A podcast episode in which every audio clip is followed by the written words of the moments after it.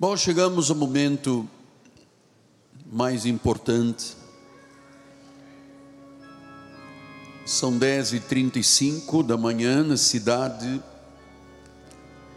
maravilhosa do Rio de Janeiro. Nós estamos pelas mídias, ao vivo, satélite, rede internacional, será passado na Espanha e para toda a Europa. Não sei qual é o alcance da TBN, mas muita gente tocada. Quero agradecer a Deus por você estar aqui esta manhã comigo. Obrigado a cada família que eu tanto amo de verdade. Vocês são os amigos mais chegados que um irmão. Às vezes você tem uma pessoa de sangue que não, tenta, não tem tanta proximidade quanto o corpo de Cristo. Muito obrigado por você amar este ministério, acreditar em Deus através da mensagem e praticar os ensinos da palavra. Bem-aja a todos, minha gratidão. Você que está à distância em outros lugares do Rio, Brasil, do mundo, você que está ao vivo pela TV é, Com Brasil. Estamos agora ao vivo em 5.500 municípios do, Rio, do Brasil com toda a força aí, norte, nordeste, Amazônia, sul, sudeste, região central, trabalho maravilhoso. Nosso programa gravado já saiu em Portugal esta manhã, para o norte da África e os países do Oriente Médio, com dublagem e tradução simultânea dos próprios funcionários do canal.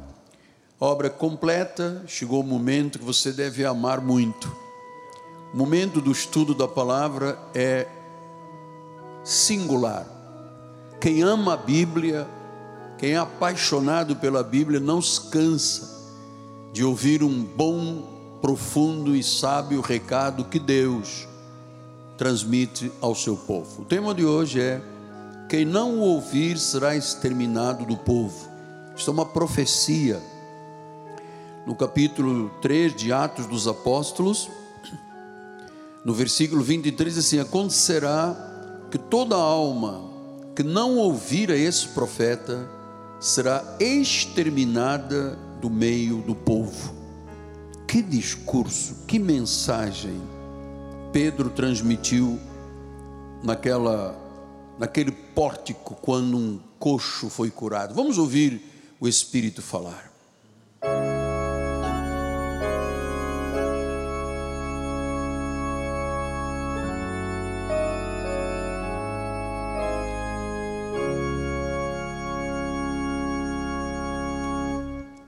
Senhor Jesus Cristo. A terra do coração dos eleitos de Deus já está pronta para receber a semente da palavra. Tu já trabalhaste durante os louvores, tu já araste a terra do nosso coração e agora tu usarás este teu servo simples, insignificante, não é digno, nem sou digno de ser chamado de apóstolo, o menor dos apóstolos, pó, literalmente vaso de barro. Mas tu me separaste, ó oh Deus, e me forjaste naquele hospital militar de Luanda, em Angola, no meio de tanto sofrimento, para que eu tivesse o conhecimento e visse de perto o que é a vida e o que é a morte, o que é a limitação de um corpo e o que é a força da tua palavra e do teu milagre. Estou aqui, Senhor, altamente, totalmente dependente de Ti. Não seria capaz de fazer o que vou fazer, porque é imensa responsabilidade, vai muito além do que eu sou capaz como homem, mas Tu usarás as minhas cordas vocais, a minha mente, o meu coração, para transmitir com temor e tremor esta palavra que vai certamente ser a semente caída em boa terra. Ela vai prosperar e vai dar cem por um da semente, em nome de Jesus. E o povo do Senhor diga: Amém, Amém e Amém. Muito obrigado, meu bispo amado. Amém. Meus amados irmãos, minha família, santos preciosos, povo eleito do Senhor, povo separado, igreja, eclésia, do original grego, quer dizer separados. Aqueles que são a família de Deus, que são o corpo de Cristo, aqueles que são os meus filhinhos na fé. No último domingo que o apóstolo pregou, eu falei sobre a exaltação de Jesus, o santo, o justo, o autor da vida, quando o apóstolo São Pedro fez um discurso, um sermão aos israelitas. Só lembrando Atos 3, 12 a 15, à vista disso, Pedro se dirigiu ao povo, dizendo: Israelitas, porque vos maravilhais disto, ou porque fitais os olhos em nós, como se pelo nosso próprio poder ou piedade o tivéssemos feito andar? Estava falando da cura de um coxo. Versículo número 13 diz: O Deus de Abraão, Deus de Isaac, o Deus de Jacó, o Deus dos nossos pais, glorificou o seu servo Jesus, a quem vós traístes e negastes perante Pilatos, quando este havia decidido soltá-lo. Vós, porém, negastes o santo, justo, e pedistes que vos concedessem um homicida, Barrabás. Versículo 15 diz: Dessarte, matastes o autor da vida, a quem Deus ressuscitou dentre os mortos, do que nós somos testemunhas. Então, Pedro traz à igreja uma mensagem que começamos a trabalhar no último domingo, sobre é, o que representa, quem é a pessoa magnífica, maravilhosa de nosso Senhor Jesus Cristo. E esta manhã nós vamos fazer juntos, porque esse é um trabalho do altar com a igreja, uma reflexão inspirada pelo Espírito Santo, mas que vai inspirar você. Eu tenho convicção disso. Porque eu quero lhe falar sobre hoje sobre o domínio de Cristo. A onipotência de Cristo glorificado e ressuscitado. O Senhor que intervém em nossas vidas. Ele não é um Deus deísta que cria e deixa o mundo abandonado. Jesus tem suas mãos poderosas sobre nós. E tudo o que ele faz, ele faz por sua graça maravilhosa. Então, após o discurso, Pedro ainda diz no versículo 16: pela fé em nome de Jesus, é que este mesmo nome fortaleceu este homem que agora vedes e conheceis. Sim, a fé que vem por meio de Jesus deu a este, veja, a fé por meio de Jesus deu a este homem que era coxo de nascença, saúde perfeita. Receba saúde perfeita, hein? saúde perfeita na presença de todos nós. Então, nós precisamos de aprender a cada dia a ter uma relação saudável de ovelha com o seu supremo pastor. Porque estas intervenções sobrenaturais de Deus são a demonstração do poder de nosso Senhor Jesus Cristo na história humana. Veja, Pedro e João entravam no templo, havia um senhor mulher lá pedindo esmola, coxo de nascença, e eles disseram: Olha, não temos prata nem ouro, mas o que nós temos vamos, vamos te dar. Em nome de Jesus, seja curado. E diz que o homem imediatamente foi curado. ele foi curado, se tornou totalmente são. E diz que isto aconteceu pela fé no nome de Jesus, o santo, o justo, o autor da vida, que nós entendemos no nosso ministério ser absolutamente soberano. Absolutamente soberano. Então, em nosso ministério, nós pregamos e vivemos e cremos num Cristo dominante,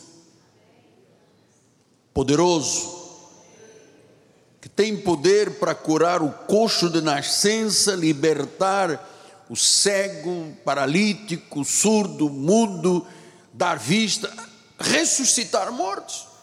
Tem poder. Ele tem poder para libertar da escravidão do pecado. Uma pessoa envolvida com tóxico, com droga, com prostituição, caminhos escusos, escuros, ele tem poder. Ele tem poder para abrir os olhos, tirar as escamas, para que vejamos a sua glória, a glória do Evangelho, que você está ouvindo agora pela voz de um profeta. Ele tem o poder de dar vida às pessoas que estão mortas em pecados e delitos. Estou lhe falando do poder dominante de Jesus, da vida. Abra os ouvidos para ouvirmos a voz do bom pastor, para que andemos, amados, de acordo com o chamamento que Paulo disse, de modo digno de vossa vocação. Então, o Cristo que foi crucificado, sepultado, ressuscitado, foi assunto aos céus, foi glorificado, está sentado no trono, ele rege as nações com vara de ferro, ele tem toda a capacidade, todo o domínio, e para ele nada é impossível. Inclusive o caso de alguém que está aqui ou do outro lado dizendo: Mas o meu caso é absolutamente impossível. Creia, para você é impossível para Deus não é impossível. Não é impossível.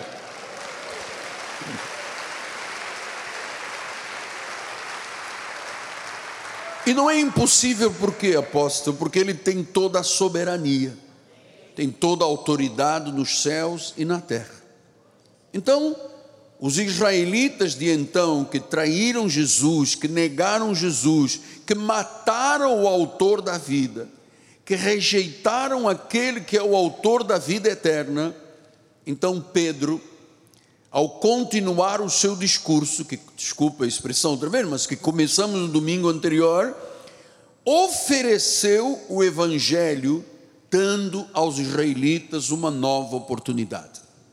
E como ele disse isto? Ele diz através do versículo 17: Olha lá, agora irmãos, eu sei que o fizestes por ignorância, como as vossas autoridades também. Então Paulo diz: Olha, o Senhor está dando uma segunda chance. Vocês negaram, vocês traíram, vocês o trocaram por Barrabás. Mas eu sei que vocês fizeram isso por ignorância, por tolice. Eles tinham a mente obscurecida pelas escamas da lei nos seus olhos, pelos véus no seu coração. Então Pedro disse: Olha, vocês fizeram isso por ignorância. E ele está dizendo: Deus é um Deus benevolente. Ah, se não fora benevolente. Deus é um Deus de misericórdia. Ah, se não for as suas misericórdias. Deus é um Deus cheio de compaixão, cheio de clemência, e Ele continua estendendo a sua graça a todos aqueles que o confessarem como Senhor e Salvador. Fizeste por ignorância, Vocês tinham sido, vocês foram obscurecidos pela lei, pelo pecado. Vocês são homens naturais, estava dizendo Pedro com outras palavras. Vocês acham loucura esta cura divina, este milagre, e vocês estão achando que fui eu, Pedro ou João que fizemos isto. Quando isto foi o resultado da fé no nome de Jesus. Então, esta manhã, amados, na fé no nome de Jesus, nós declaramos mais uma vez um milagre, portas abertas, soluções, transformações, mudanças de diagnóstico médico, prognóstico sombrio, causa na justiça, portas trancadas. Ouça, mundo espiritual pelo nome de Jesus, em nome de Jesus, ah, o milagre aconteça. Isto não tem nada a ver com homens, é Deus, é puro Deus agindo. Receba. O homem natural acha loucura as coisas espirituais. Eu creio que se os israelitas soubessem quem eles crucificaram, crucificaram o autor da vida, jamais teriam crucificado, jamais. Os olhos deles continuavam cegos, dizendo: Oh, Pedro e João, vocês fizeram um milagre. Eles: Não, foi o nome de Jesus. Diga, diga, o nome de Jesus está sobre todo o nome, é Ele que faz o milagre. Ele que tem domínio, Ele é que é dominante, Ele é Senhor absoluto em nossas vidas. Aleluia.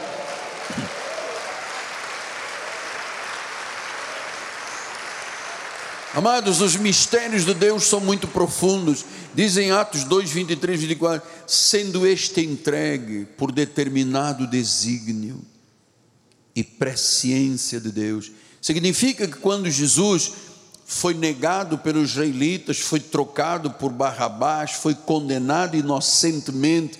O justo se fez injusto para que o injusto se tornasse justo. Todo mundo imaginava que isto, oh, um tribunal julgou e condenaram. Não, ele foi entregue por determinado desígnio. Foi a presciência de Deus. E disse: Vós o mataste, vocês crucificaram mãos iníquas, versículo número 24, disse: Ao qual, porém, Deus ressuscitou, rompendo os grilhões da morte, porquanto não era possível ele fosse retido por ela. Versículo 18: Disse: Deus cumpriu o que dantes anunciara por boca de todos os profetas, que o seu Cristo havia de padecer. E como ele padeceu, Jesus, como Jesus padeceu por nós. Vamos lá, o profeta Isaías que ele explica: certamente ele tomou sobre si as nossas enfermidades. Enfermidade não é tua nem é minha, ele já tomou. Enfermidade é mentira, amado. É mentira.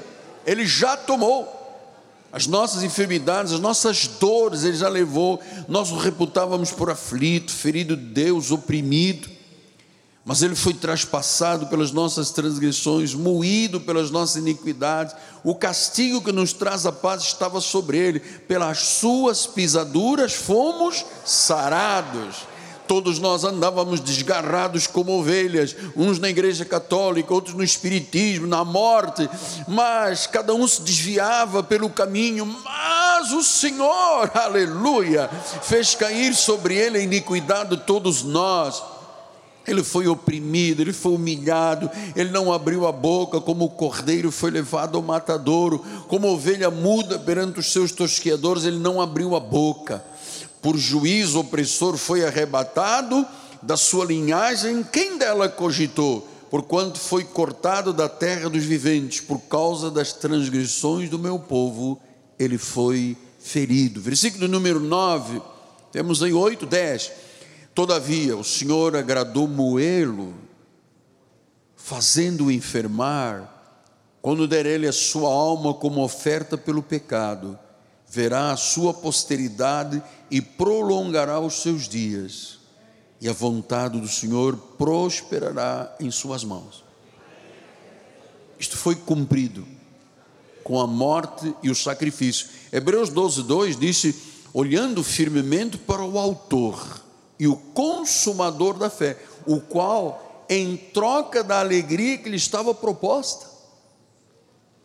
Deus, quando Jesus foi levado ao matadouro, né, como cordeiro, ele foi com alegria, porque ele estava, diz que lhe estava proposta esta alegria, ele suportou a cruz, não fazendo caso da ignomínia, e está sentado à destra, no pleno poder e na autoridade de Deus. Então, diz que Jesus sentiu uma alegria, porque lá estava eu, lá estava você, na onisciência de Deus, lá estava a sua igreja, através dos tempos até a sua segunda volta. Então, Deus cumpriu o que foi anunciado pela boca dos profetas, que Cristo haveria de padecer. Então Jesus primeiro sofreu para depois reinar, e estes eram os planos de Deus. Então Pedro, quando está fazendo esse discurso, ele diz em Atos 3,19: arrependei-vos, convertei-vos para serem cancelados os vossos pecados. Eu, quando eu comecei a estudar isto aqui, ah, primeiro sobre a exaltação e depois sobre o domínio de Deus, eu fui muito tocado, mais uma vez, com esta proposta que Pedro traz ao povo, dando-lhe uma segunda chance. Ele diz: arrependei-vos. E você sabe que arrependimento não é apenas nós chorarmos porque praticamos algum mal, algum erro, pecamos por alguma coisa. Arrependimento, do original, quer dizer que nós estávamos indo em direção oposta à vontade de Deus e que quando nos arrependemos, nós vamos em direção certa, do caminho certo de Deus. Arrependimento quer dizer então saída do caminho oposto para o caminho de Deus, mudança de mente,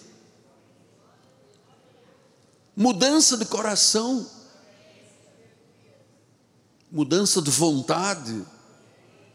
E ele diz: quando você muda a sua rota de vida, quando você muda a sua mente, o seu coração, a sua vontade, significa que você é um convertido e os teus pecados são cancelados. Não é isto maravilhoso? Maravilhoso. Então, arrependimento é muito importante, porque às vezes a pessoa diz: Não, eu sou crente, mas continua na mesma direção oposta à vontade de Deus continua com a mesma mente do mundo, quando nós temos agora a mente de Cristo. Ele continua com um coração ávido pelas coisas do mundo, quando agora nós fomos chamados para fazer de todo o coração a vontade do Senhor. Então, arrependimento, diz Paulo em 2 Coríntios 7,10, porque a tristeza, segundo Deus, produz arrependimento para a salvação. Arrependimento não é ah, arrependimento quer dizer direção contrária ao que você estava vivendo. Nós estávamos indo para o inferno, para a condenação, para o juízo, e ele diz: Não, toco o teu coração, o Espírito Santo trabalha em tua vida, você ouve a palavra da verdade e muda o seu caminho. Não é mudar 360 graus, voltar ao mesmo lugar, são 180 graus. Estava caminhando para cá, e o Espírito diz: não, esse caminho é o da perdição, e me faz voltar para o caminho da salvação. Agora ele diz que Deus não traz pesar, arrependimento é uma vez e para sempre. Eu não vou me arrepender todos os domingos, todos os domingos eu não vou mudar de direção, mudar a minha mente, mudar o meu coração. Isto acontece uma vez para sempre. Claro, tem gente nas igrejas, todo domingo o pastor faz o apóstolo. Quem quer aceitar Jesus? E a igreja vem toda. Quarta-feira, quem quer aceitar Jesus? A igreja vem toda. Domingo, quem quer aceitar? Vem toda. Porque não houve um arrependimento legítimo. Então diz que esse arrependimento da salvação não traz pesar. O que traz pesar é a tristeza do mundo que produz morte. O senhor se lembra, antes de chegar à obra do Senhor, como é que era a sua vida? Às vezes eu me ponho a pensar lá de joelhos no meu escritório, o que eu seria se não fosse Deus? Seguindo um caminho, uma carreira, nunca imaginei nos meus mais profundos sonhos, jamais poderia imaginar que haveria um caminho de paz. Eu era um religioso católico, romano, ficava me benzendo, rezando, rezando o rosário, parecia um disco quebrado, repetindo Ave Maria, Pai Nosso. Eu estava caminhando para o abismo. E naquela cama de hospital, o Senhor me ilumina e cura e transforma pelo nome de Jesus. E ele diz: Não, o caminho não é esse que leva à perdição. Ali é uma porta larga. Se você se meter lá, o fim é in extremis da fé, a morte, a punição e o enxofre. Diz: Não, tem um caminho aqui. Então, quando você entra neste caminho, você não pode dizer, ah, mas eu não acredito mais neste caminho. Meu negócio agora é voltar lá para a perdição. Não existe.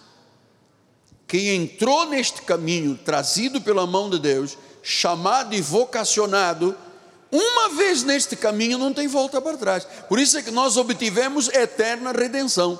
Deus nos salvou, disse Paulo, Hebreus 7, totalmente então, neste caminho não há recuo, não há divórcio, não há rompimento com Deus. Eu rompi com Deus. Não, você nunca foi de Deus.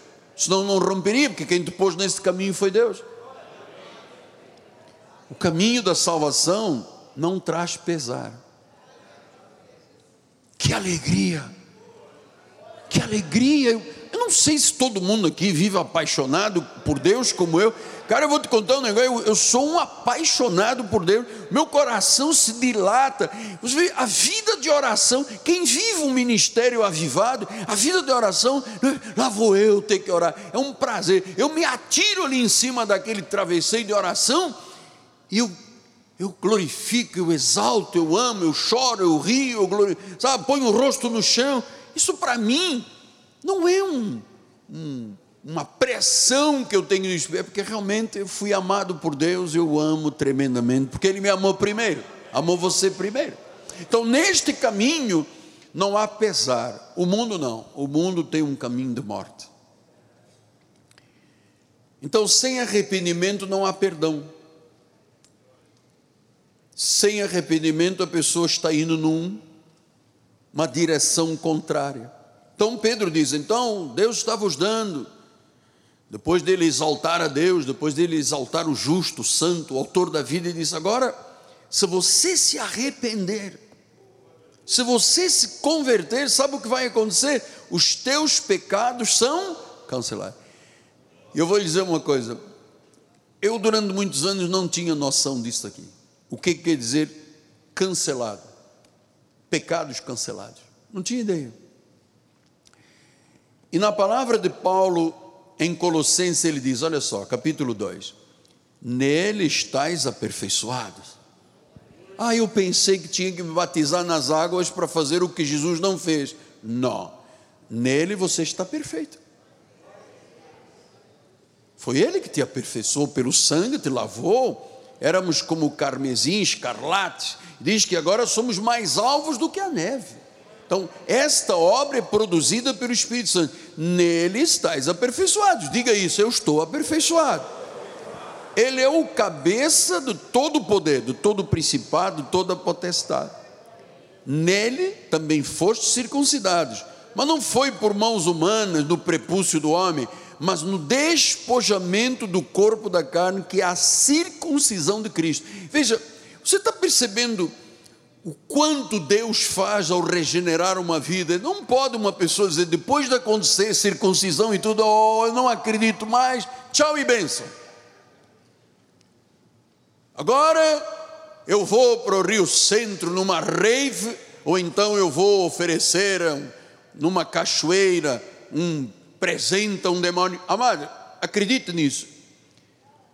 Uma vez neste caminho, uma vez para sempre. Uma vez salvo, salvo para sempre. Uma vez em Cristo, uma vez ungido, uma vez perdoado, uma vez em Cristo. A minha pergunta é: você vai responder como você quiser. Dá para voltar atrás? Saímos do império das trevas para o reino do Filho do seu amor.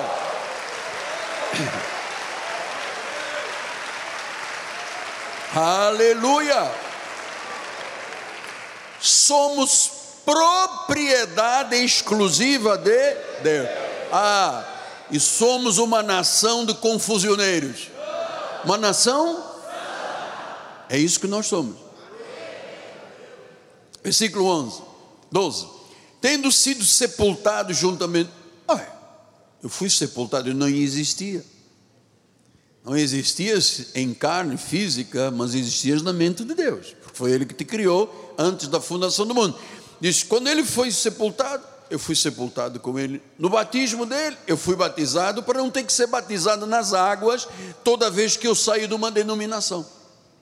Aliás, deixa eu lhe dizer uma coisa: toda pessoa que acha que precisa de passar nas águas, está chamando Deus de mentiroso, porque ele diz assim: o sangue dele não serviu, o sacrifício dele foi incompleto. Então eu, que sou o rei da cocada preta e nariz de pé, vou me batizar porque eu acho que Deus é fraco, não fez a obra completa.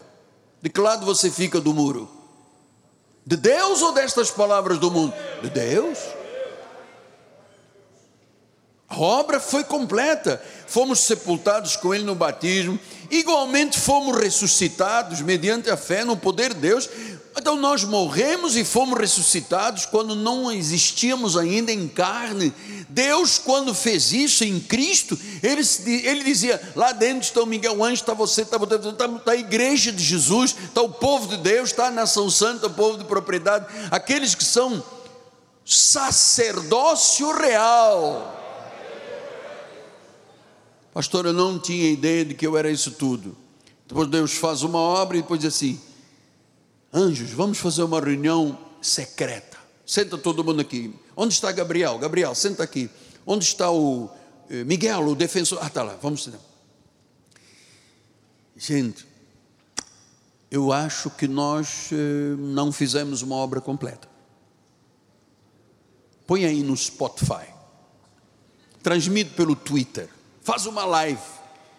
Que a nossa obra foi tão fraca que agora eles estão dizendo: Jesus fez 50%, e eu agora vou fazer o que ele não fez, Fiz, vou fazer os outros 50%. Não tem coisa mais amaldiçoada do que isso. Duvidar da obra completa de Deus é maldição. Então ele diz aqui no versículo de número, estamos aonde? Aqui, 13: Vós outros que estáveis mortos pelas vossas transgressões e pela incircuncisão da vossa carne, ele vos deu no batismo das águas. Amado, você tem que acreditar na voz profética. Ele vos deu vida juntamente com ele, ele perdoou todos os delitos, todos, passados, presentes e futuros. Ele cancelou o escrito da dívida, tudo que o diabo arregimentou contra você, Jesus disse: está cancelado. Lama sequemende, está cancelado. Eram ordenanças, isso tudo era prejudicial. O que, que Jesus fez? Removeu inteiramente e fez o que? Encravou na cruz. Ele despojou principados, potestades, publicamente expôs o desprezo, triunfando neles na cruz. Diz que ele encravou. Aí o que, que fazem os pregadores que não têm entendimento? Vão lá, desencravam, jogam em cima do povo de Deus e dizem, agora você tem que se batizar. Porque o que estava encravado, nós desencravamos. Ah, ainda põe uma cruz dentro da igreja, que é símbolo de maldição, para desencravar tudo o que Jesus encravou, para depois dizer: olha, aquilo ali era fictício. Aquilo era fictício. Aquele sacrifício foi para o Mel Gibson ganhar 500 milhões de dólares com o filme A Paixão de Cristo. Na realidade, realidade, no duro, no duro, não existe nada disso. Então vêm os falsos teólogos e falsos pregadores e induzem o povo esse tipo de erro. Não há arrependimento, então todos os domingos há um arrependimento. Atos 3,20 diz: a fim de que da presença do Senhor venham tempos de refrigério e que envie Ele o Cristo que já vos foi designado Jesus. Quer dizer, o Senhor está prometendo tempos de refrigério. O que, é que são tempos de refrigério? Tempos de bênçãos. Estamos chegando a esse tempo de avivamento em que Ele abrirá as janelas dos céus derramará a bênção do avivamento. Isto é um grande ato que só Deus pode fazer. Quando o seu povo se volta para Ele, serão tempos de descanso. E é isto que nós anelamos para a nossa igreja. A nossa nação Cristo vive, nós anelamos isto. É a esperança que todos nós temos em vida de vermos esta glória de Deus, para que tenhamos tempos de descanso, vida tranquila, conforme Paulo disse a Timóteo, mansa, de piedade e respeito, para vivermos o que é bom, o que é aceitável do Senhor. Agora, esses tempos só virão, conforme Pedro disse, com arrependimento, mudança de caminho, porta larga, porta estreita mudança de mente. Eu não posso pensar como o mundo pensa mais, até nas questões humanas. Estamos adiante aí de situações que vamos enfrentar daqui a pouco no Brasil, de mudanças de eh, novas, novos legisladores, novos políticos. Eu não posso ter a mente e dizer eu vou votar num homem que é a favor do aborto que é a favor do aborto, que é a favor da droga, que é a favor de todas as ideologias de gênero. Não, eu, eu quando eu estava aqui, eu era a favor de tudo isso, amado. Aqui neste caminho, eu sou a favor de Deus. Eu sou a favor do que Deus diz. Sou a favor da minha família, eu sou a favor da igreja, eu sou a favor da minha pátria, eu, eu, eu sou a favor do meu Brasil.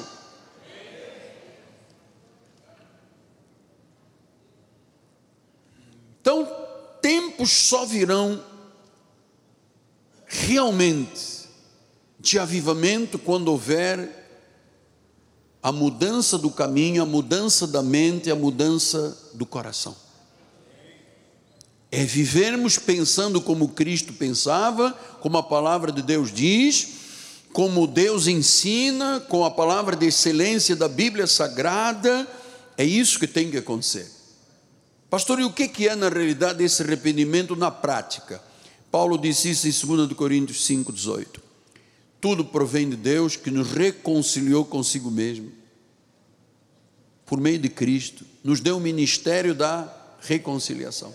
Ele não nos deu o ministério da fofoca.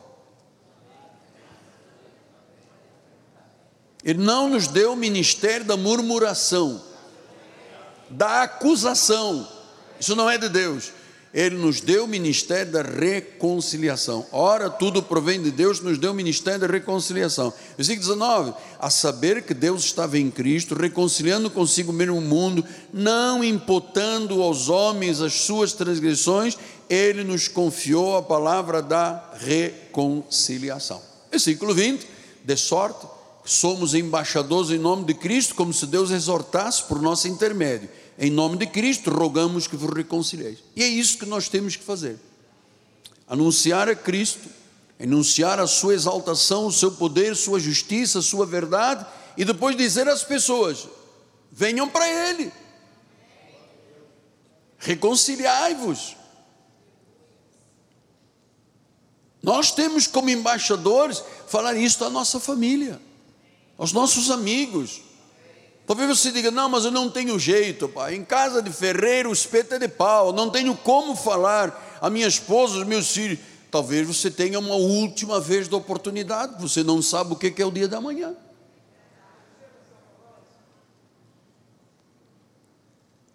Então, para haver uma reconciliação, tem que haver uma pregação. Eu não posso ir à sua casa, ao seu escritório, à sua empresa, mas você está aqui aprendendo para fazer isto. Paulo disse em Romanos 8: que é isso aqui? Oh, ninguém me avisou. Uau!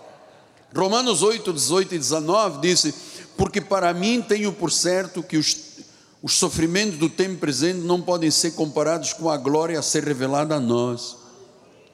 Versículo 19: A ardente expectativa da criação aguarda a revelação dos filhos de Deus. Então, teu marido, que não vem à igreja, está esperando a revelação através da tua vida. Tua esposa espera através teus filhos, teus amigos, quem Deus colocar no teu caminho.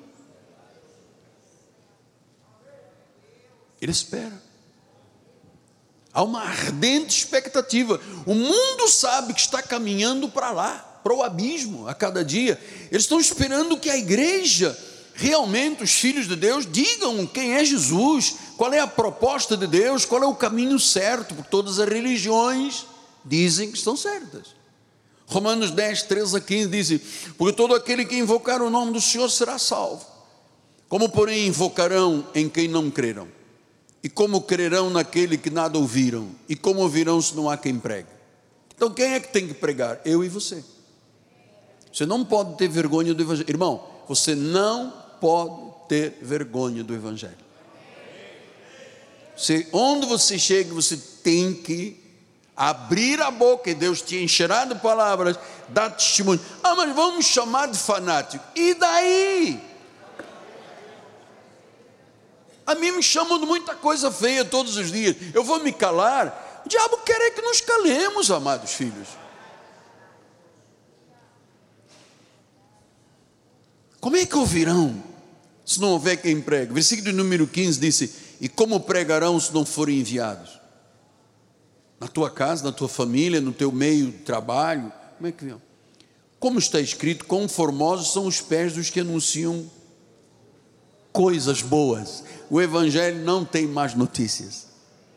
O Evangelho, olha, eu vou lhe pedir hoje, ajude-me, toda vez que eu prego uma mensagem, uh, repercuta nas suas mídias. Não me mande coisas desagradáveis, porque eu não tenho tempo de gastar minha vida com besteira. Faça, eu queria agradecer, estavam ouvindo nos Estados Unidos, em Houston, a irmã Lúcia, que foi muitos anos no nosso ministério, ela faz parte de uma igreja da Gateway Church. Todo final do culto ela manda a mensagem do pastor dela. E eu agradeço muito. Por que, que nós não podemos? Somos milhares nesta igreja, somos 15 mil membros. Ó. Por que, todos nós não repercutimos as palavras pregadas? Porque você quer. Alguém sempre está, porque vou mandar um vídeo do Papa para mim. Não faça isso, amado. Isso é um insulto. repercuta a nossa igreja, fale da mensagem, diga porque você está aqui dentro, aquilo que, lhe, que você aprecia no ministério, cada palavra passa adiante, não fique gastando o seu tempo passando adiante o que é mentira, engano e o próprio Satanás. Faça isto. Não fique mandando coisa do Padre Melo, não sei o quê. Eu não tenho nada a ver com o Padre, amado. Eu já estive lá, eu não, não sou, eu sou pastor eu sou cuidador de almas, eu velo pela tua alma, eu vou prestar contas a Deus pela tua vida e pelo teu sangue, amado. Eu tenho consciência disso.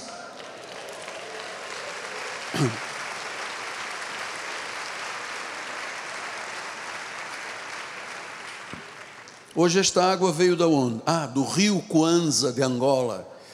Uau! Pregação tem que chamar o povo ao arrependimento. Nós chamamos do púlpito, do altar, mas tem que vir também pela tua boca. Quando chegar no final de ano, o Senhor, na passagem do ano, dia 31 de dezembro, o Senhor vai perguntar: o que você tem para me apresentar?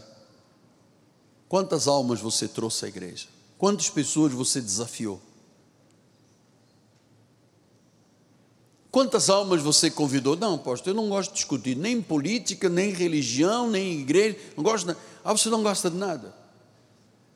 Esse teu gosto está equivocado, mano. Você tem que gostar. Porque as pessoas só ouvirão se houver quem pregue. E você não precisa preparar um sermão teológico expositivo, como eu faço. É o teu testemunho. É você dizer, gente, eu era assim, assim, assim, eu recebi a palavra, o Espírito Santo mudou a minha vida, agora eu sou novo homem, novo marido, nova esposa. Deus fez na minha vida, Deus pode fazer na tua. Ponto.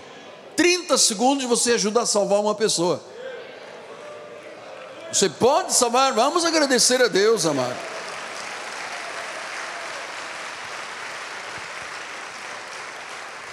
Então, você sabe que no meu coração, honestamente, eu sei que muita gente não pensa desta forma, eu tenho um senso de urgência. Porque em Atos 3:20b ele diz: a fim de que da presença do Senhor venham tempos de refrigério e que envie ele o Cristo que já está designado, já está profetizado. Então nós cremos e esperamos a segunda vinda de Cristo. Nós não sabemos quando acontecerá. Então nós precisamos nos voltar para Cristo de forma decisiva, comprometida, enraizada, determinada. Porque Apocalipse 22 ele disse isso. E eis que venho sem demora, comigo está o galardão, tenho para retribuir a cada um segundo as suas obras. Comigo está o galardão. Nós cremos que Jesus está voltando. Então não demore em acertar a sua vida com Deus. Não demora. Quem se arrepender tem que ser agora, hoje. Antes que o Senhor volte, porque isso já foi designado, Jesus vai voltar. A história da humanidade toda converge para um grande momento, a volta de Jesus. Jesus está vindo. Jesus virá. Então, quando ele veio a primeira vez, ele esteve diante de Pilatos. Quando ele vier a segunda vez, Pilatos estará diante dele para ser julgado, amado. Quando ele veio a primeira vez, ele entrou em Jerusalém montando um jumentinho, um fusquetezinho. Na segunda vinda, ele virá como o cavaleiro do cavalo branco. Aleluia! Ele voltará como o cavaleiro do cavalo branco. Então nós temos que clamar ao Senhor enquanto se pode achar, buscar enquanto está perto, assim diz a palavra. Há um senso de urgência, é agora. Senhor que está assistindo pela internet, pelas mídias sociais, seu é mega empresário, disponha de algo para o reino. Você que é uma pessoa envolvida com a política, com a governança, disponha algo para o reino porque o tempo é de urgência. Hoje é dia de salvação, hoje é o dia aceitável do Senhor. Nós não podemos estar aqui nos vangloriando porque amanhã, porque amanhã nós não sabemos o que o dia de amanhã trará. Hoje é o dia do Senhor. Hoje é o dia do Senhor. Amanhã, não sei. Que não tem bola de cristal. Então, amado, não procrastine. Acerta a sua vida espiritual, acerta a sua vida dentro de casa com a família, acerta a sua vida empresarial, acerta os seus documentos, deixe tudo em ordem na sua vida, não procrastine, amar os seus amores. Não empurre com a barriga o compromisso que Deus diz que nós temos que ter este momento de intimidade, de confissão, rompimento com o caminho que leva à perdição da porta larga, para vivermos o caminho da porta estreita, mas que leva à salvação. Então, meus amados, é, eu não posso ser um pregador passivo aqui no altar. Ah, Jesus te ama, Ele vai dar um carro. Vem aqui para eu tiro um sacudimento da tua vida. É aqui que eu te passo um olhinho na cabeça. Isso é passivo. Eu tenho que pregar. Eu sei que eu levo, desculpa a expressão, não se levante. Eu levo muita bordoada por isso, mas eu tenho que pregar. Porque todos os dias, todos os dias, no Brasil e no mundo, pessoas estão morrendo sem Jesus. E talvez haja pessoas me ouvindo que vai ser a última oportunidade de ouvir um pregador. Talvez muitos que estão participando aí pelo mundo afora seja o último sermão que ouvirão de um profeta. Entrega a sua vida a Jesus. E ele diz, agora chegamos ao coração da mensagem, Atos 3, 22 e 23, assim: Disse na verdade Moisés: O Senhor vos suscitará entre vossos irmãos um profeta, está falando de Jesus, semelhante a mim a ele ouvireis em tudo quanto vos disse. A igreja, igreja, igreja, igreja. Vamos ouvir tudo. Não fique preocupado com o relógio, com o celular, com o Spotify. Tem tempo para tudo. Ele disse: A ele ouvireis e tudo quanto vos disser. E agora vem a palavra profética. Acontecerá que toda alma que não ouvir. Uau!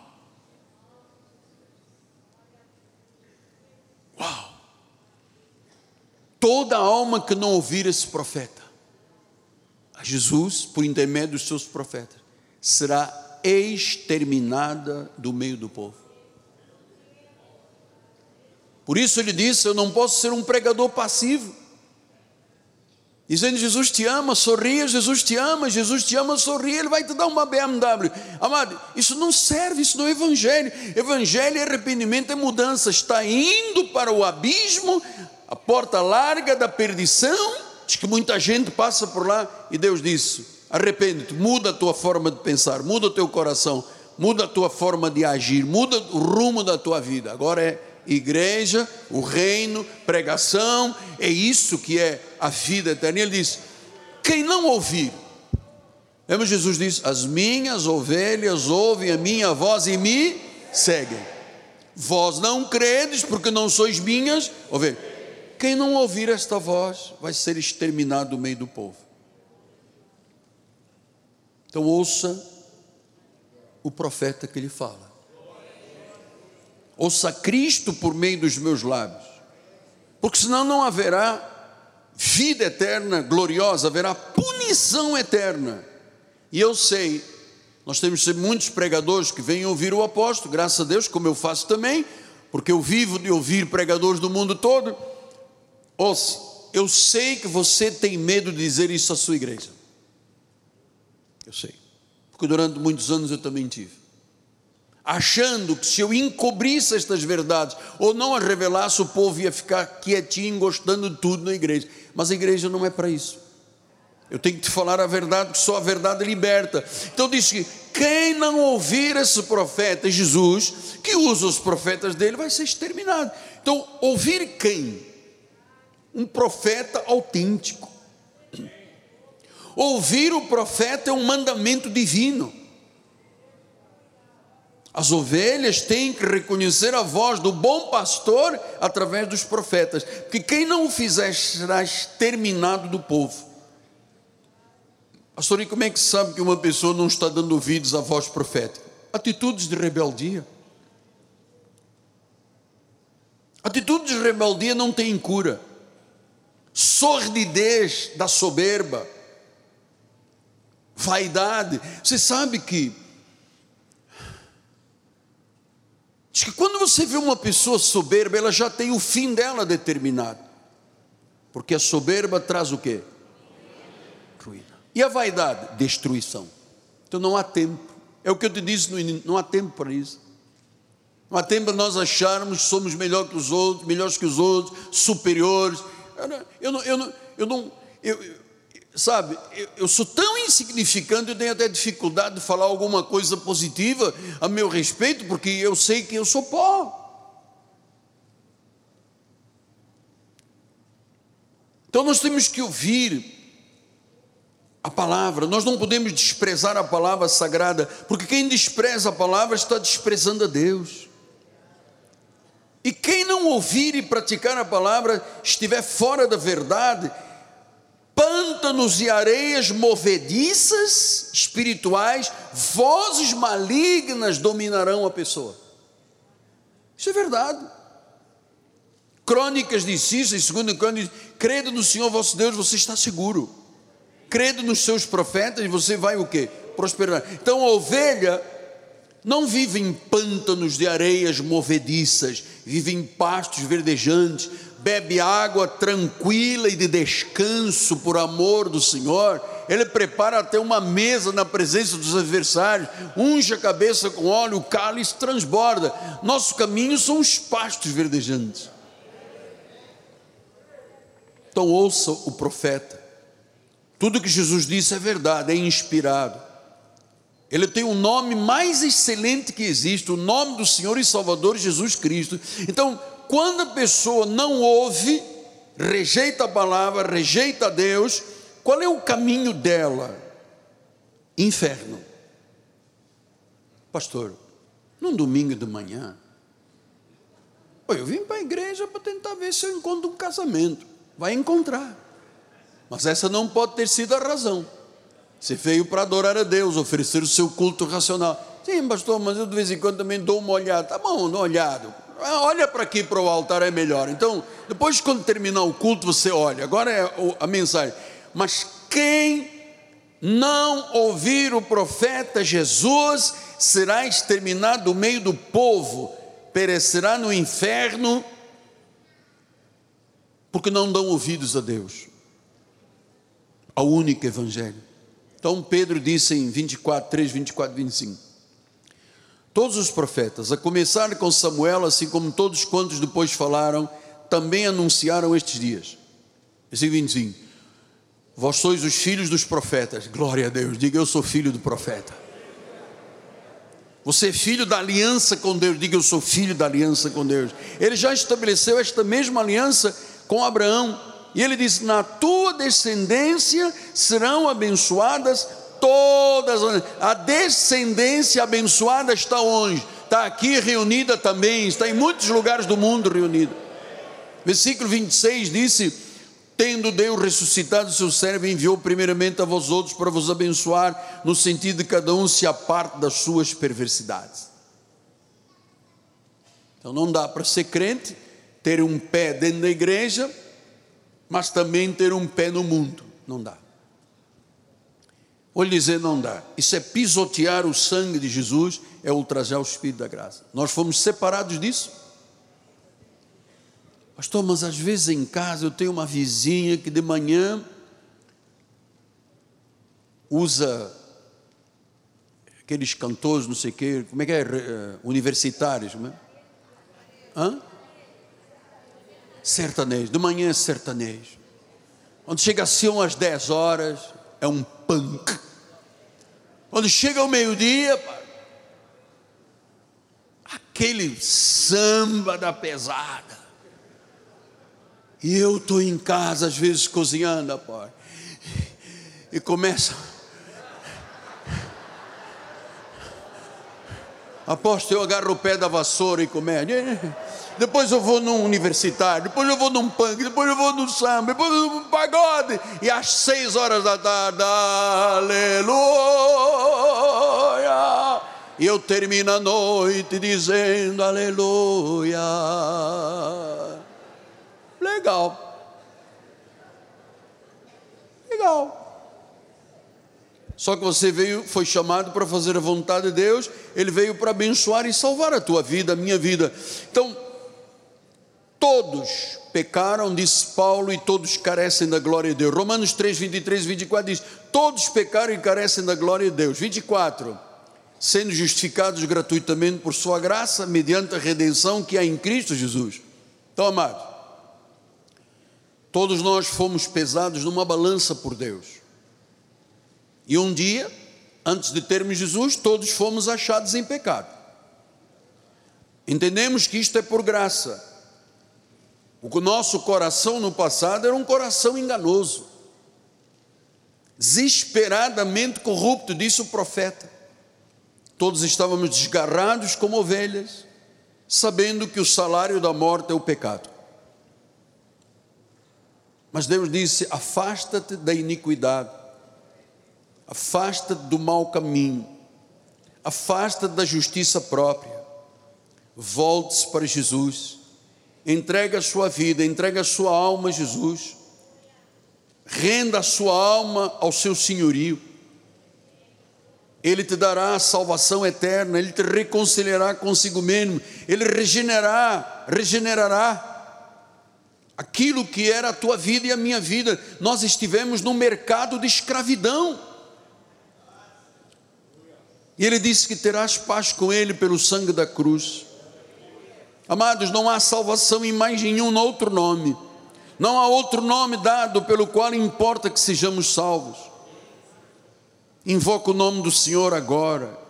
Creia que Ele veio a este mundo para te buscar e para te salvar. Éramos todos ovelhas, mas perdidas.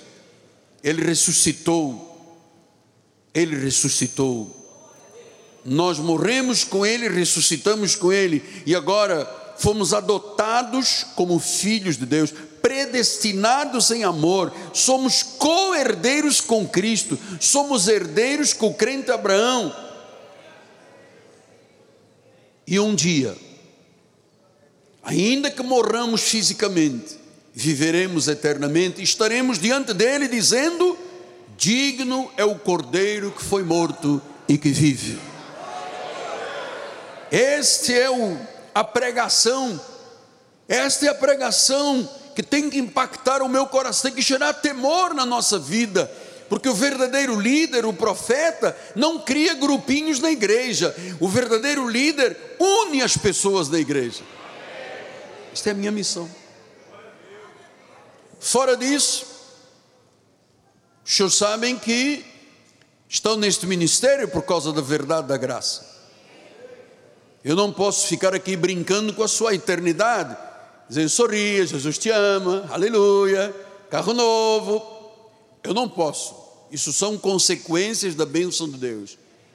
Você sabe, eu quero terminar dizendo, eu tenho muito receio de areias movediças, pântanos espirituais. Eu tenho aqui uma imagem com o meu companheiro de peregrinação, que muito me ama e recíproco, Bispo Fortes, sempre colabora com as minhas mensagens. Ele me passou esta mensagem: areias movediças, pântanos que podem levar ao abismo. Esta é a vida aí fora. Esta é a vida aí fora. Mas, pastor, mas também não tem que ser fanático, não tem que ser o quê? Eu estou te falando, você tem que ser cristão, não é fanático. Se para ser cristão é fanático, ok, então eu sou fanático. Eu prefiro ser fanático do que andar de mãos dadas com o mundo, porque no meio do percurso desta vida da porta larga e que leva à perdição, cada vez mais a pessoa vai baixando moralmente, espiritualmente, humanamente, até que ela está no fundo do poço. E às vezes no caminho da vida existem areias movediças. Você já viu em filme, né? A pessoa vai andando, não consegue levantar a perna, tira lá, vai, vai, até que de repente tem lá um buracão violento. E a pessoa perde o emprego, perde a família, perde os amigos, perde o sentido da vida, a noção da vida você sabe, há pessoas que não têm o mínimo de condições depois de sair desse abismo, amado. Os senhores sabem que a nossa sociedade é uma sociedade muito difícil. 85% dos homens, quando tem uma esposa doente com alguma coisa grave, abandonam as mulheres. 85. O cara viveu 20, 30 anos, fez filho, dormiu junto. A mulher adoeceu, ah, não tem condições de viver, vai procurar uma do lado. 45% das mulheres, quando o marido está doente, largam. Essa é a sociedade. Essa é a sociedade. Mas o que eu queria deixar patente a todos os corações, deixar essas imagens, bispo, é que no meio desse percurso, a pessoa diz, hoje eu balei, hoje fui uma farra, fui aqui, não aconteceu nada. Ok, se não aconteceu nada, mais um passinho, a ver se também não acontece. Hoje eu dei uma cheiradinha e tal. Ninguém soube, ninguém foi contar ao apóstolo, não sei nada. Depois vou e bebo hum, uma coisinha, um álcoolzinho, uma escolzinha redonda, aquela que desce redondinho.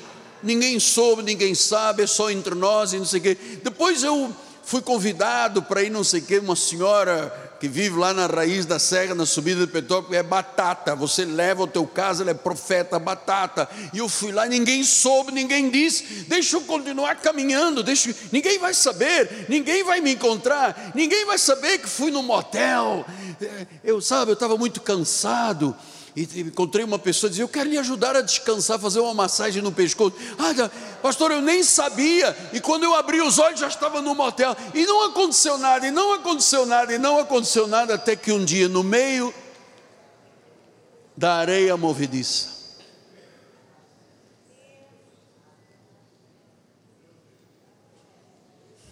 Filho, vem me ajudar, porque eu queria. Você só me segura, porque eu estou um pouquinho pesado. Areia movediça, vai, vai, aqui.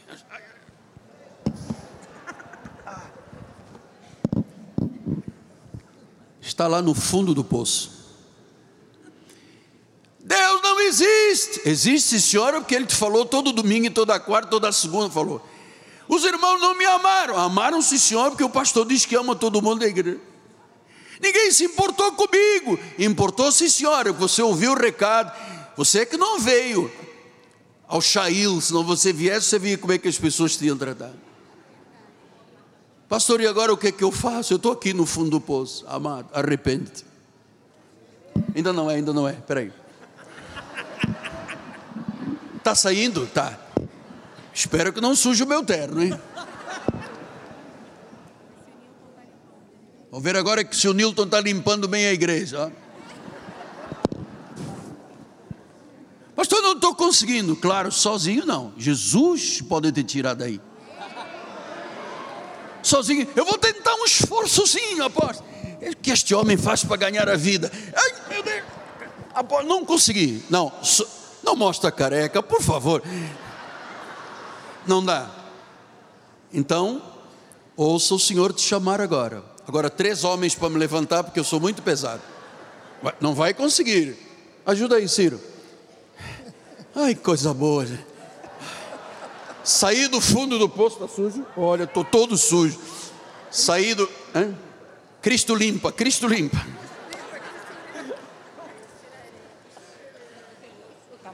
Depois eu mando para o Shail para limpar. A maioria da humanidade vive assim, amado rastejando na macumba, na cartomana, quiromana, feitiçaria, no búzio, na, não, sei. Não faça isso. Entrega a sua vida a Jesus. Sério, porque quem não ouvir a voz do profeta será exterminado. Imagina, capitão, será exterminado.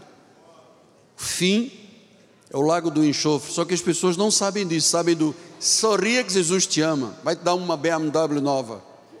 É o que sabe.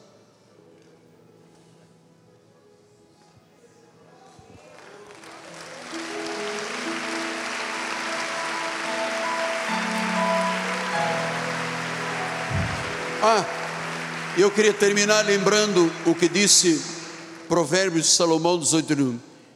Se você esconde uma situação, você não prospera.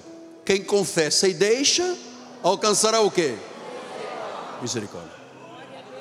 Então, aquele pezinho que estava lá preso daquele lado,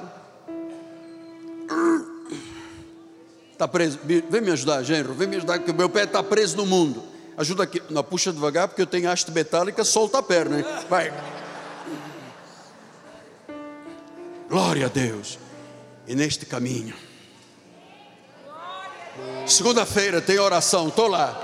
Terça-feira tem escola bíblica, estou lá. Quarta-feira tem apóstolo, estou lá. Sábado tem juventude, estou lá. Domingo estou lá, estou lá, estou lá. Eu amo os meus irmãos. Eu estou na igreja, eu quero a igreja.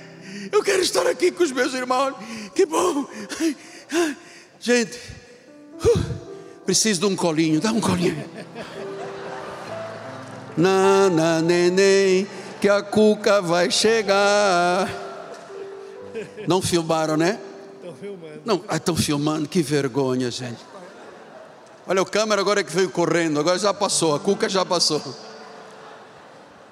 Quer outra vez? Nilson, segura aí. Vai. Não tira o sapato que a meia pode estar rasgada. Que a cuca. Não pegaram. Não pegaram. Ah, esse câmera aí está começando. Tem que trabalhar na Globo primeiro.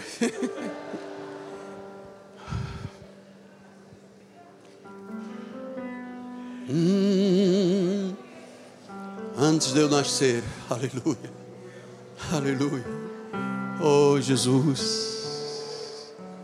Hum. Bispo, põe essa letra para todos cantarmos.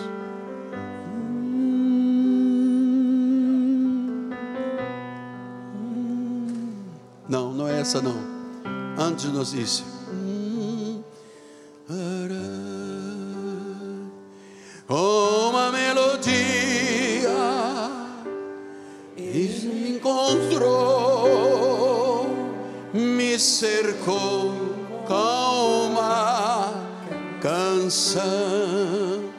Igreja, vai.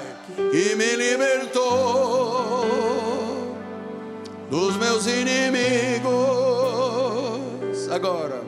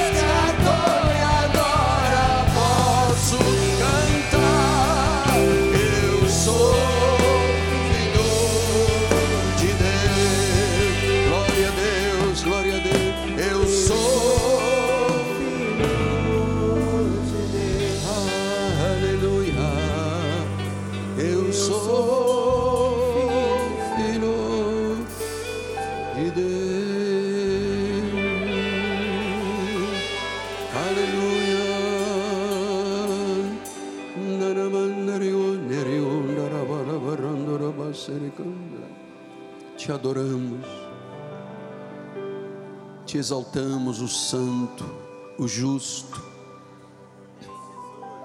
o Autor da vida. Cremos não num Deus desconhecido, mas um Deus que se revela, um Deus que se fez pecado por nós o Deus que nos amou, cancelou as dívidas que constavam, nos aproximou da nova aliança, nos trouxe para junto do povo de Deus. A Ele a glória, a Ele a honra, a Ele a glória, a Ele a honra, a Ele a honra. Aleluia. Paulo disse: Examinai-vos a vós mesmos se realmente estáis na fé. Muitos dormem porque participaram da ceia sem ter paz, sem ter perdão liberado, sem uma vida consagrada. Mas este é um momento sobrenatural na nossa vida. Quando Jesus tomou o pão em suas mãos, abençoou o pão,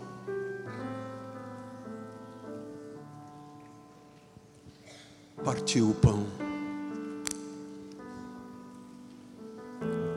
Ele disse: Este é o meu corpo aquele corpo que foi moído pelas nossas transgressões. O castigo que nos traz a paz está sobre ele. Ele morreu em nosso lugar, não só por nós, mas em nosso lugar. O autor da vida morreu e ressuscitou para dar vida e vida em abundância.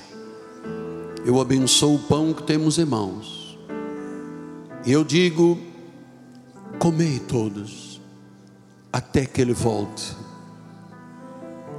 Receba os benefícios deste corpo, o milagre em sua saúde, em nome de Jesus. Comamos todos.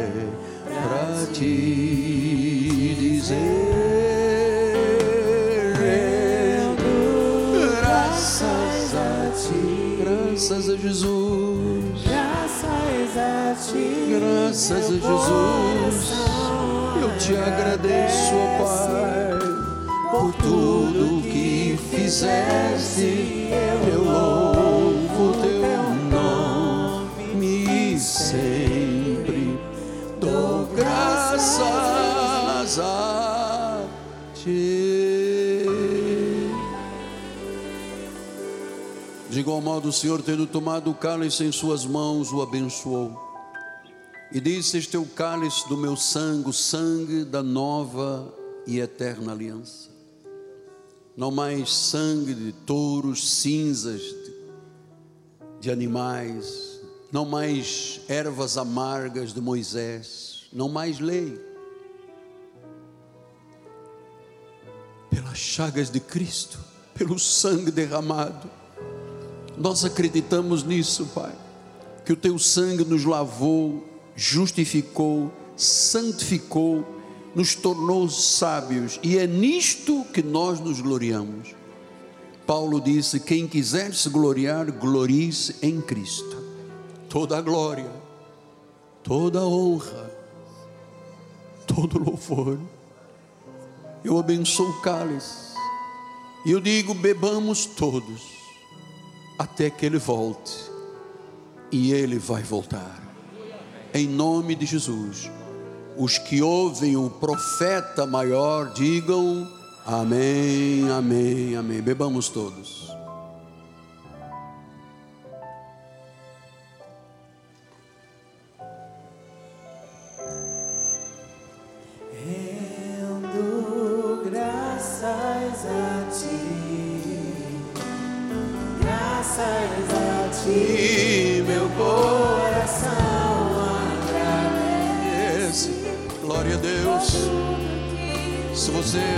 Depositou o seu cálice, fique de pé, por favor. Dou graças a ti, rendo graças, mãos pro céu.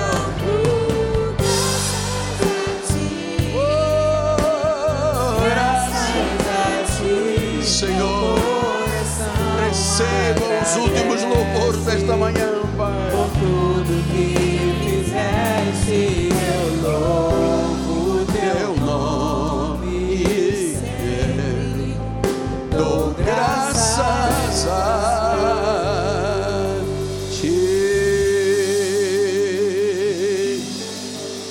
Profetizo uma semana abundante, uma semana gloriosa, uma semana de sinais, prodígios e maravilhas, e o melhor mês de toda a nossa vida.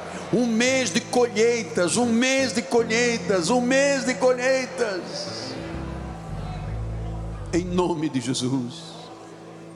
Ame os seus amores. Abrace, beije os seus amores.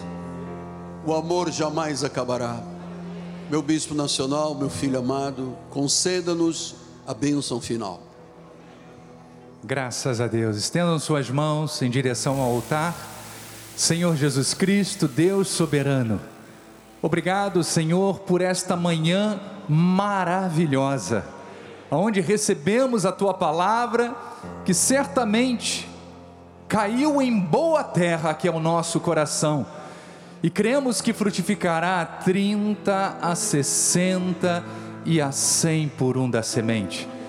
Que este mês confirmamos com oração apostólica seja um mês vitorioso e glorioso e que cada um dos nossos sonhos se tornem realidade. Que a graça, a paz, a misericórdia, o amor e as doces consolações do Espírito Santo se manifestem hoje e para todo sempre. E aqueles que creem recebem, digam amém. Graça e paz. Um bom retorno, uma semana abençoada e um mês glorioso. Em nome de Jesus. Graça e paz. Cidadão do céu. Vamos terminar cantando Cidadão do céu.